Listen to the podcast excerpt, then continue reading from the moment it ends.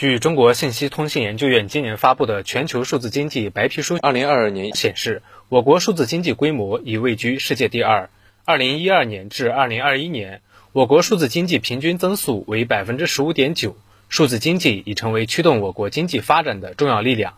位于江西南昌的江西流量经济产业基地是江西省规模较大的数字经济产业园之一。该基地自二零二一年运营以来，已有七十八家企业签约入驻。今年前三个季度，该基地入驻企业销售额已突破十二亿元。江西斗趣科技有限公司于二零二一年入驻江西流量经济产业基地。作为一家数字经济领域的互联网企业，其团队近年来抢抓市场机遇，企业营收实现较快增长。江西斗趣科技有限公司董事长方真，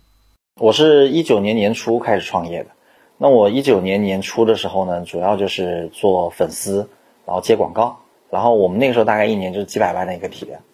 然后到了二零二零年的时候呢，我们刚开始涉足带货直播。二零二零年的时候，我们的量也没有那么大，大概还不到两千万。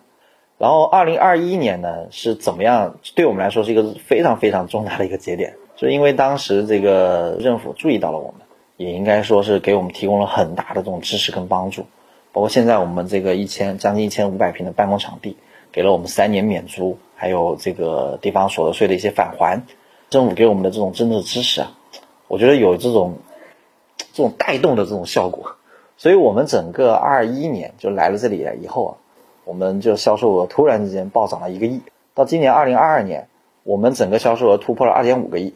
随着数字经济迅速发展，人们的消费方式发生变化，为此各地积极引导企业拥抱互联网，促进数字经济和实体经济深度融合。江西流量未来产业园管理有限公司总经理助理黄高原，党的二十大报告提到，加快发展数字经济，促进数字经济和实体经济深度融合。我们基地也是围绕这一目标，呃，基地围绕人、货、场三个方面去布局。呃，在人才培养方面，我们跟学校去进行这种校企的联合共建，培养孵化人才，输送给企业。呃，在产品方面，我们基地跟增房企业进行合作。